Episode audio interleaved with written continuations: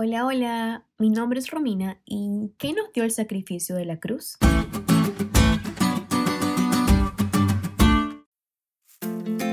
Les confieso que no soy muy fan de las películas. Soy del grupo que se duerme en medio de la trama o que cambia de canal. Sí, puede parecer extraño, pero así soy.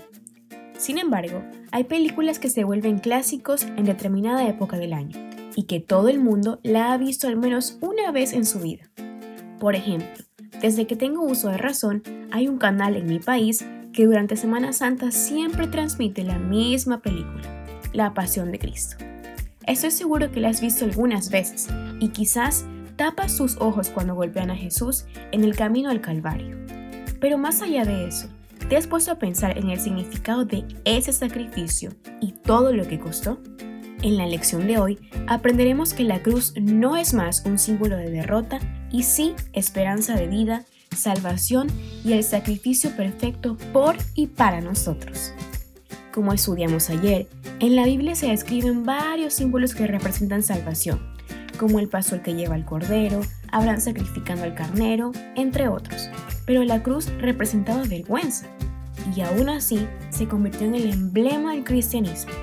La cruz, una palabra de cuatro letras que representa tanto como nos dice Hebreos 9:15, Cristo muriendo para el perdón de las transgresiones y pecados de los que habían muerto antes de su venida, y ellos en su resurrección recibirán la promesa eterna.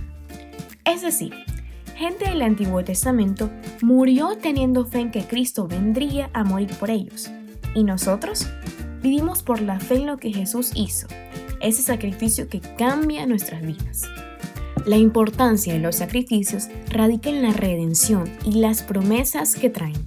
Solo a través de la cruz, Jesús defendió la santidad de la ley y salvó a quienes también la quebrantaban. Así es el gran amor de Dios. Toma nuestro lugar, aun siendo culpables, para darnos una nueva oportunidad.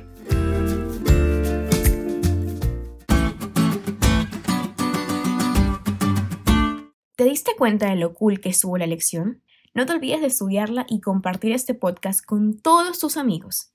Es todo por hoy, pero mañana tendremos otra oportunidad de estudiar juntos.